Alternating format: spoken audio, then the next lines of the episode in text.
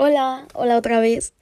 La verdad es que, no sé, no sabía de qué hacer este episodio, tenía tantos temas en la cabeza, pero es que justo estaba escuchando uno de uno de mis podcasts favoritos, Cofuel Podcast. Es un podcast de una escritora que yo amo. y me di cuenta y me acordé que muchas veces los episodios que más me ayudaron a mí eran aquellos que hablaban justo de cómo se sentían ellas y la forma en la que yo me pude sentir tan identificada. Era a veces como un abrazo, como el decir, ok, creo que no soy la única que ha sentido esto, creo que no soy la única que se ha perdido, creo que no soy la única a la que se le ha roto un corazón o, o que ya no tiene más ganas de levantarse. Entonces, quise hacer, hacer este episodio un poco más íntimo, hablando de mí, de lo que he aprendido. Y es que estos años han sido tan raros han sido tan... con tantas... han traído tantas sorpresas. Y no lo sé, no lo sé, eso me ha explotado la cabeza porque yo no digo, yo no dejo de asombrarme por todos los cambios que he visto en mí y, e incluso en mi forma de relacionarme. Y me emociona muchísimo. Pero incluso me da miedo, me da miedo. Es, una, es, un, es como una mezcla de miedo y emoción por todo lo que ha pasado. Porque, no sé, me emociona la idea de que aún existan mil cosas que me faltan por descubrir. Porque en este año pasaron mil cosas que yo nunca pensé poder vivir y que no lo sé. Me asombra la idea de que quizá en este momento ni siquiera me lo imagine, pero esté a punto de vivir mil cosas que me sorprendan aún más. La verdad es que esta vez yo no tengo ningún guion, no, no, tengo, no tengo nada escrito. Quise partir quizá esta vez hablando como, como me he sentido cómo me siento en este momento, porque para quien no lo sepa, em, estoy a punto de presentar eh, un examen para la universidad. Estamos en mayo, es mayo del 2022 y estoy a punto de presentar un examen para la universidad aquí en mi ciudad y, y es una locura, ¿sabes? No es la primera vez que lo haré. Hace un año, hace un año tuve la oportunidad de presentar igual mi examen de admisión. Salí de la prepa y yo aún no sabía qué iba a estudiar. Cuando llegó la pandemia y todos nos tuvimos que encerrar en cuarentena, yo estaba en, cursando mi segundo año de prepa. Tenía un novio, tenía amigas y yo me sentía muy bien, muy estable. Tenía todo lo que se pudiera esperar en ese momento si alguien me preguntaba qué quería estudiar, yo ya tenía una respuesta fija desde hace tres años, un poquito antes de eso, y decía que sería medicina. Yo siempre dije que estudiaría medicina. Desde pequeña siempre fui buena para la escuela. Siempre me importó hacer las cosas bien. Em, fui una alumna de dieces, de medallas, de concursos, de reconocimientos estuve, mi promedio, mi promedio era de 10, perfecto. Era un 10, un 9.9. Y ese, ese, ese, era, ese era yo. Ese, ese, eso era lo único que a mí me identificaba como yo. Cuando llegué a la secundaria conocí, me enamoré y para mí el mundo se hizo un poquito más grande. Pero nuevamente yo nada más tenía la escuela y un novio. Y eso era suficiente para mí. Pero cuando seguí creciendo, llega la prepa, el mundo se hizo aún más grande. Y me di cuenta que tenía más oportunidad de salir, de hacer. Pero aún así no me encontraba. Yo recuerdo que en secundaria yo veía personas que sí, quizá no eran los mejores en la escuela, ni tenían las mejores calificaciones, pero todos tenían algo que los apasionaba. El violín, dibujar, escribir, nadar. Todos tenían algo que los hacía sentirse suyos, algo que sentían suyos. Y yo, yo no tenía absolutamente nada. Yo no sabía qué era lo que a mí me identificaba, yo no sabía qué era lo que a mí me gustaba. Y eso se volvió un problema enorme cuando yo tuve que elegir una carrera. Yo no sabía qué era lo que yo quería, que era lo que a mí me hacía, sentir bien, lo que yo deseaba, ¿sabes? Porque pues te dicen, estudia lo que quieres, pero yo ni siquiera sabía qué era lo que yo quería, hablando en cualquier sentido, yo, yo no sabía qué quería, qué era para mí, qué era lo mío. Y siempre decía medicina. ¿Por qué medicina? Porque por al menos unos 17 años de mi vida, lo único que a mí me pensó, bueno, lo único que a mí me importó, me interesó y sentía que era lo mío, era aprender, era ser buena en todo. Y yo pensé que quizá ese era el sentido de mi vida, que quizá eso era lo que a mí me apasionaba, que quizá eso era lo que a mí me hacía sentir bien, o me hacía sentir yo, sacar 10 y aprender. Y yo dije, ok, en la carrera que más voy a poder aprender va a ser medicina. Y por eso había elegido esa carrera. Todo el primer año de preparatoria y la mitad del segundo, si alguien me preguntaba, y en los test vocacionales siempre elegía las opciones de medicina o siempre daba eso como resultado. Pero claramente porque en las opciones yo elegía, ah, sí, curar a las personas o así. Entonces claramente el resultado siempre terminaba siendo medicina. Cuando yo llegué al segundo de prepa y tuvimos que estar todos encerrados. Fue muy raro, porque yo estaba acostumbrada a que mi ambiente o, la, o el lugar donde yo era yo, era la escuela, ese era mi lugar y fue como sacarme totalmente de, de mi sitio y tener que aprender a coexistir conmigo, porque estando sola,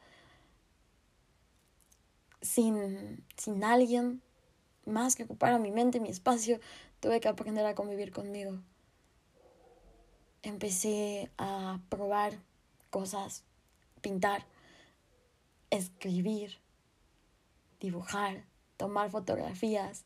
La primera vez que yo tomé un curso de fotografía fue porque estaba viendo videos en YouTube, me salió una oferta de un curso. Y me acuerdo que cuando yo le dije a mi papá, se lo pedí, porque en ese momento yo no tenía dinero, se le pedí que por favor me, me cooperara para un curso. Y le dije que simplemente iba a ser un hobby, que no se preocupara, que yo iba a estudiar medicina y que la fotografía solo sería un hobby, algo que quería aprender, pero que no se preocupara, que yo seguía decidida. Y la verdad es que debo decir y debo confesar que las redes sociales en ese momento de mi vida fueron mi mejor compañía. Y es que es a veces tan importante. He aprendido como un poquito más a tener una mejor relación con las redes sociales porque siempre cuidé lo que yo consumía lo que a mí me traía paz, lo que a mí me traía certeza, lo que me hacía expandirme. Yo veía realidades y yo no las veía como un freno, como algo que yo no podía alcanzar, sino como la forma de yo poder encontrar la forma de alcanzarlas. Era, era, era como un, ok, esto es posible para alguien más, también puede ser posible para mí.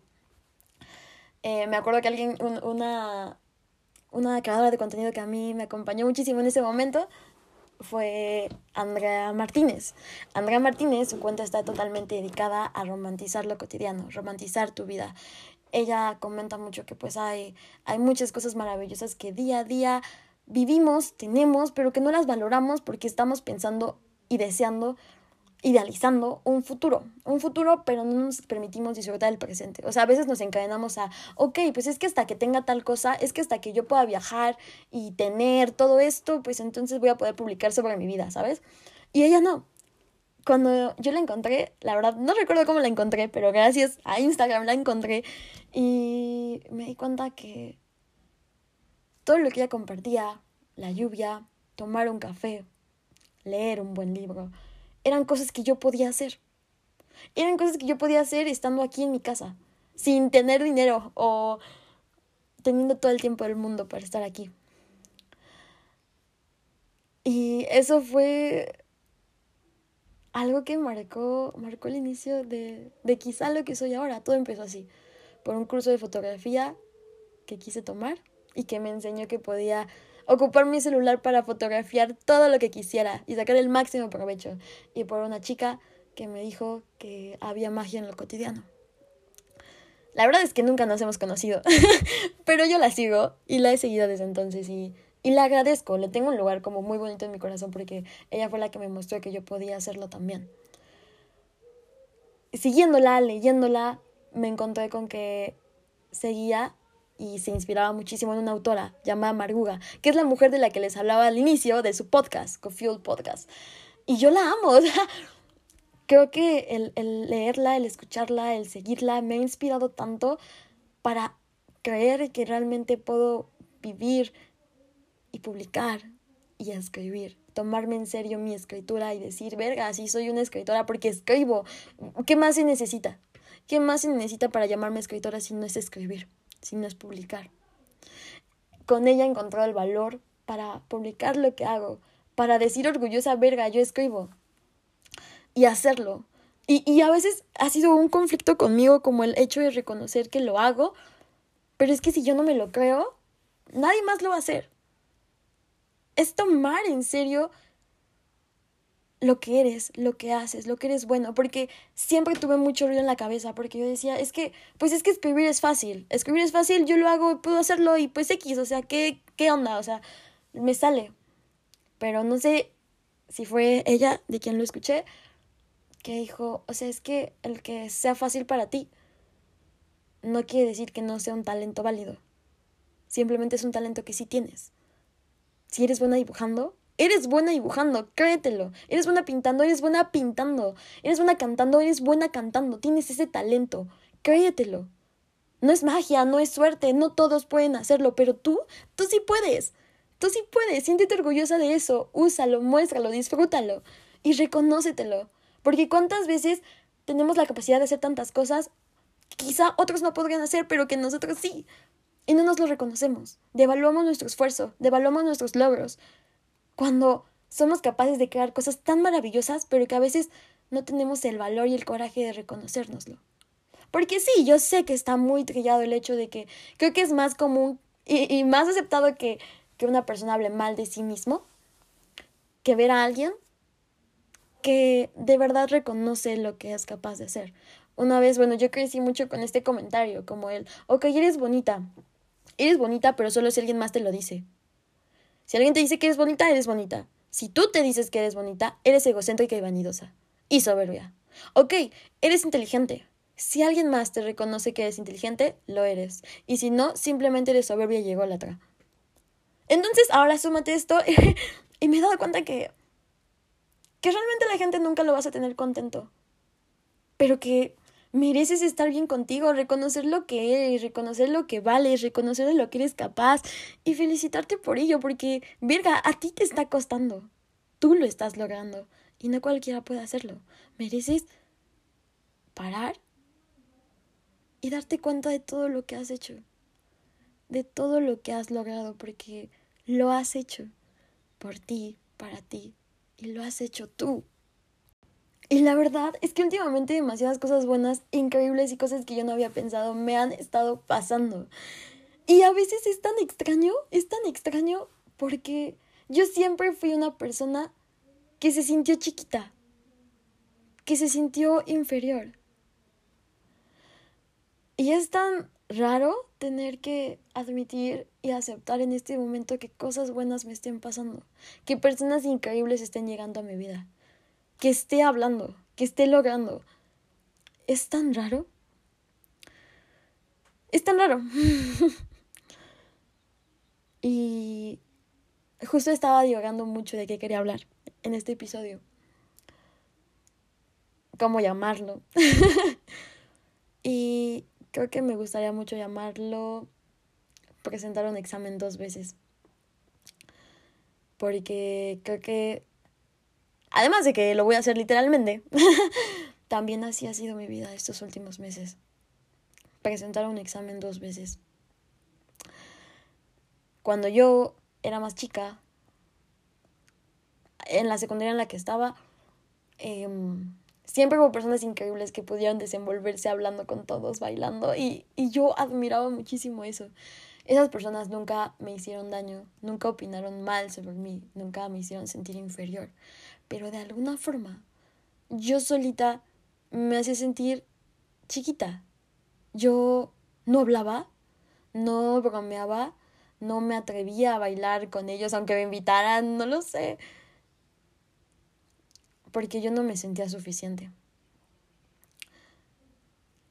Hace, después de todo este proceso de estar sola, de escritura, de crecimiento, hace un año me reencontré con algunas de ellas. Me reencontré con una chica que yo siempre admiré, que yo siempre vi brillar y, y nunca me atreví a acercarme porque no sentía que brillara lo suficiente para poder acercarme y hablarle o llamarme su amiga. Yo sabía que ella que ella, que ella siempre me trató como una amiga, pero yo me sentía demasiado pequeña como para poder llamarme su amiga. La reencontré y me sentí tan increíble. Ella seguía siendo la misma, tenía, seguía teniendo la misma energía tan bonita. Y esta vez yo pude hablarle. Y esta vez yo pude reírme.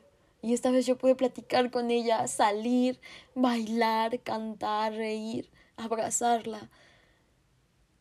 Y realmente yo no, no, no, no tenía mayor logro. O sea, yo,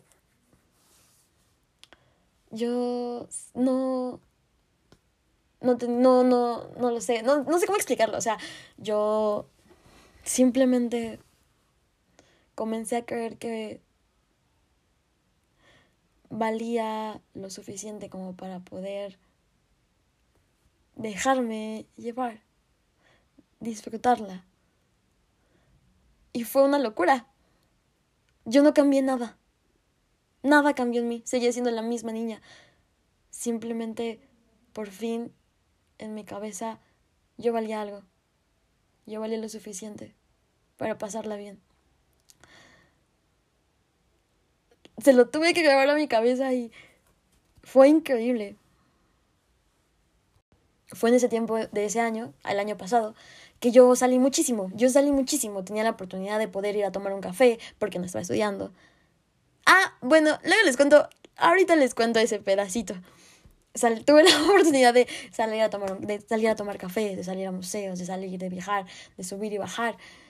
Y conocí muchas cosas, conocí muchas personas y algo que me, me empezó a mover el suelo porque era nuevo para mí fue que hubiera personas tan deseosas de conocerme, tan deseosas de pasar una tarde conmigo, de invitarme a un café, de platicar conmigo, personas que realmente, personas de mi pasado que yo nunca me atreví a conocer porque me sentía demasiado chiquita y que ellas en este momento me estaban buscando para invitarme a un café, una cerveza, salir a platicar por el simple hecho de que gustaran de mi compañía, me explotó totalmente la cabeza y fue algo que disfruté demasiado. Y hasta la fecha, personas así siguen llegando a mi vida. Personas... Es que yo estoy fascinada con la energía.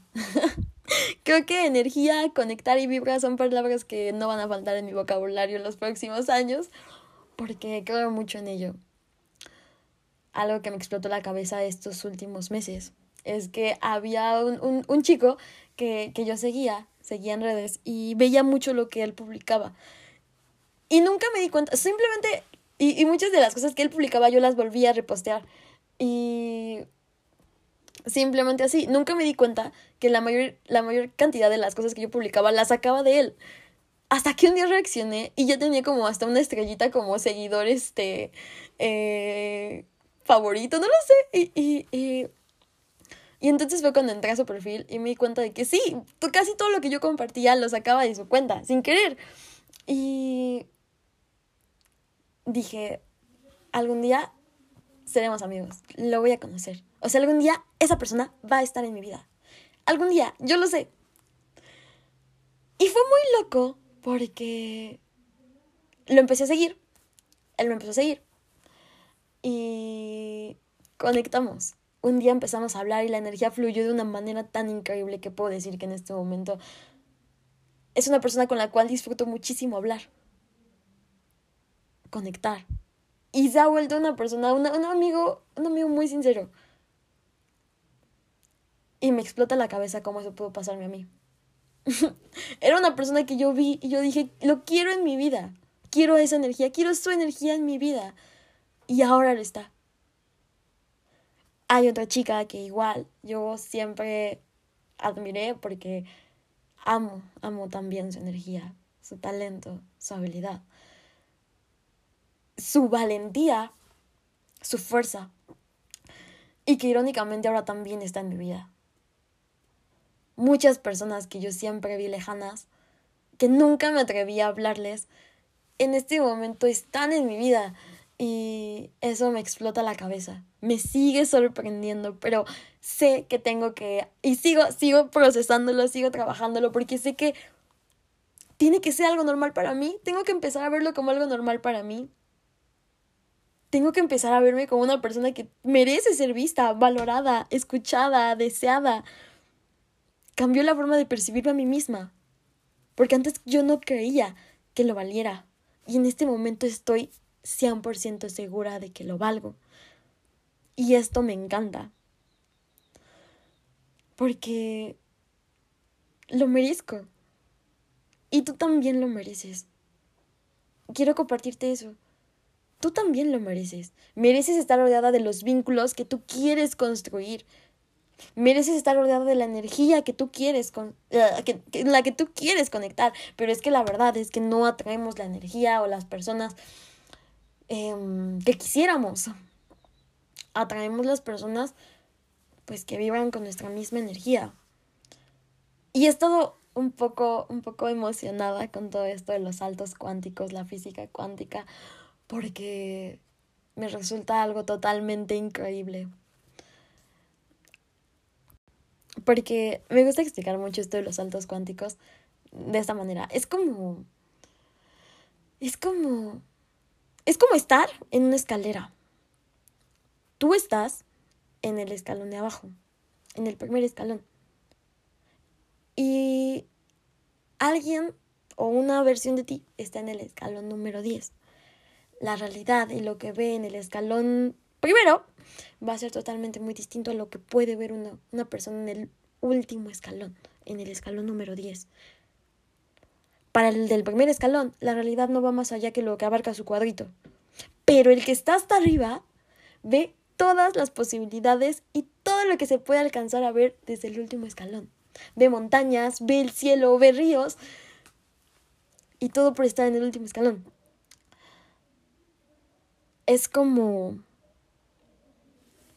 como pensar y divagar un poquito en este hecho de que, bueno, ¿quién nos dice lo que es real? Siempre se nos dice que tenemos que ser realistas, siempre se nos dice que tenemos que, que sí, no ir más allá de lo que es real. Y bueno, ¿quién lo determina? Siento, y lo escuché en el podcast de Isabela, tu mejor versión de ti, así se llama. Y habla mucho de la energía. ¿Quién nos dice lo que es real? Cuando cada uno de nosotros tiene una percepción diferente de la realidad. ¿Cómo unificamos todas en una misma? Lo que sí es cierto es que cada uno es dueño de su propia realidad y cada uno puede crear las posibilidades en base a lo que quiere y puede crear. ¿Cómo explicarlo? Una persona, imagina que el mismo ejemplo de la escalera, esa persona que está en el primer escalón, te dice que sueña con ser un nadador olímpico y que sueña con nadar, competir y ganar una medalla olímpica. Te lo cuenta. Pero tú sabes que esa persona no nada, ni siquiera sabe nadar, o sea, nunca ha entrado en una alberca, la neta. Y le tiene miedo a... no lo sé, a nadar, al mar, al agua. Mm, también que no es una persona muy comprometida, ¿no? Eh, no tiene disciplina. Y tú le dices, ¿sabes qué? Es que eso no es para nada realista. Eso no es algo posible para ti. Tú no puedes ganar una competencia olímpica de natación, porque ni siquiera sabes nadar, le tienes miedo al agua y no tienes disciplina. Ok, es verdad. No es un sueño realista. Pero ¿qué pasa si esa persona que está en el escalón 1 sube dos escalones más, superando su miedo al, al agua? Sube el siguiente, volviéndose una persona disciplinada. Avanza hasta el cuarto, tomando clases de natación. Avanza hasta el quinto, calificando dentro de una competencia. Avanza hasta el sexto, mejorando su rendimiento como nadador olímpico. Están en ese escalón. Están unos pasos de, de llegar al punto 10 de ser la persona para la cual está, está en ese escalón 10, que no le tiene miedo al agua, que es una persona disciplinada, que sabe nadar, que tiene el rendimiento suficiente para poder ganar una competencia de natación y que además está inscrito en una, Para una persona que cumple todos esos requisitos, ganar una competencia olímpica de natación es una realidad, es una posibilidad real. Pero ¿qué pasa si era la misma persona? Simplemente unos escalones más abajo. Así funcionan los saltos cuánticos. Es convertirte en esa persona para la cual los sueños que tú tienes sean realistas. Transformar tu realidad para que esos sueños que en este momento tú tienes y que se ven como sueños, como algo irreal, para esa persona puedan ser realidades. Es transformar tu energía, transformarte a ti, convertirte en esa persona que puede cumplir lo que tú te estás proponiendo. Y con esa mentalidad, yo abordo los exámenes. Porque sí, un examen puede dar muchísimo miedo. Muchísimo miedo, puede ser imponente. Pero no si estás listo para hacerlo. ¿Cuál es la mejor forma de afrontar un examen? Convertirte en la persona capaz de pasarlo. ¿Cómo puedes hacer eso? Estudiando. Estudiando. Comprometiéndote contigo a que puedes convertirte en la persona que puede pasarlo. La verdad es que estaba leyendo algunas publicaciones que hice hace un año y justo un 22 de mayo yo me encontraba con la mayor certeza y tranquilidad por presentar mi examen de admisión. ¿Por qué? Porque yo fui una persona, y no digo que hagas esto, pero en ese momento yo siempre he sido alguien que se compromete con el trabajo estuve estudiando fácil unos 5, 4 meses eh, mientras estudiaba la prepa. Estudiaba la prepa en la mañana y tomaba un curso vespertino de al menos unas 8 o 7 horas, en las cuales con una amiga estudiaba todas esas horas frente a una computadora. Presenté examen para la UNAM. Estuve, eh, para estar estudiando diseño y comunicación visual. A la par presenté un examen para la UAP. Y también estudié, bueno, fue para arte digital. Estudié demasiado para poder aprobar esos dos exámenes. Y lo logré. Pasé en ambas universidades y por un tiempo estuve estudiando ambas carreras. Hasta que mi cuerpo se cansó era demasiado. Yo, yo trabajaba, trabajaba los lunes, estudiaba en las mañanas arte digital, en las tardes estudiaba la segunda carrera, en las noches hacía las tareas y me levantaba nuevamente porque a las 7 tenía clase de nuevo. Hubo semanas en las cuales yo solo dormí dos horas por día. Tres horas, cuatro horas. Y por un tiempo funcionó. Por un tiempo mi cuerpo dijo, ok, creo que podemos, creo que podemos, podemos seguir trabajando, podemos seguir. Ah, porque además salía y seguía creando contenido. Estudiaba dos carreras, entonces sí, mi tiempo estaba totalmente absorbido. Ah, también bailaba, tomaba clases de salsa y estaba en un grupo de danza. Lo hacía todo, absolutamente todo. Hasta que mi cuerpo ya no aguantó aunque yo quería sentarme frente a una computadora a prestar atención en mis clases, mi cabeza no, no, no se concentraba, estaba demasiado agotada. En las noches, aunque yo quería hacer las tareas que tenía que hacer, me quedaba dormida sobre el escritorio, me quedaba dormida incluso en llamadas, me quedaba dormida sobre la silla, sobre los bancos de la cocina, llegó un momento en el cual tenía que dejar a mi cuerpo dormir en el momento en el que le llegara porque yo sabía que después ya no iba a poder hacerlo. Fue demasiado desgastante. Y lo hice porque yo me había prometido que podía hacerlo, porque siempre he sido una persona que cuando se compromete lo hace. Y cuando se compromete no solo lo hace, se convierte en alguien que puede lograrlo. Yo dije, sí, lo haré. pero estaba confesando, estaba al final de cuentas compensando el hecho de que no estaba estudiando la carrera que yo quería o en la forma en la que yo hubiera querido. Así que cuando me di cuenta de eso tuve que dejarlas. tuve que soltarlas y fue tan doloroso. Fue doloroso. Fue doloroso hacerlo porque porque era reconocer que me había equivocado no solo una, sino dos veces. Dos veces en una decisión tan importante. Era como decir que había tirado a la basura todos los meses que yo había estado estudiando, todo el esfuerzo, todo el dinero. Y fue una decisión muy difícil de tomar, pero que tuve que afrontar. Lo hice. Dejé la universidad. Eh, dejé ambas universidades. Pero hoy estoy lista. Este año he crecido demasiado porque me he tenido que encontrar, me, me perdí y tuve que volver a encontrarme. Y ahora estoy segura que estoy en el camino correcto. Y creo que esa certeza lo vale todo. Esta certeza que siento en este momento vale todo lo que haya pasado. Y estoy muy feliz. Aquí, nerviosa, porque no te voy a mentir. Se siente extraño. Se siente muy extraño ver cómo todos están terminando su primer año, ver cómo lo lograron, ver cómo terminan. Y yo apenas estoy por empezar. Es muy extraño, es una sensación muy extraña.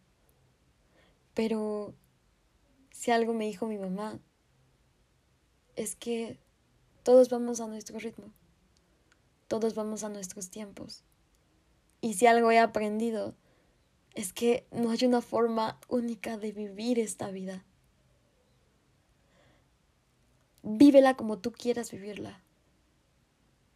Encuéntrate, búscate, pienso que de eso se trata la vida, porque mientras más conectada y mientras más conozcas lo que tú quieres, más fácil va a ser dar los siguientes pasos. Enfócate en encontrarte, por favor, porque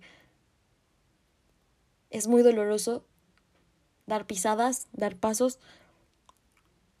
mm, hacia caminos que no son los que tú quieras.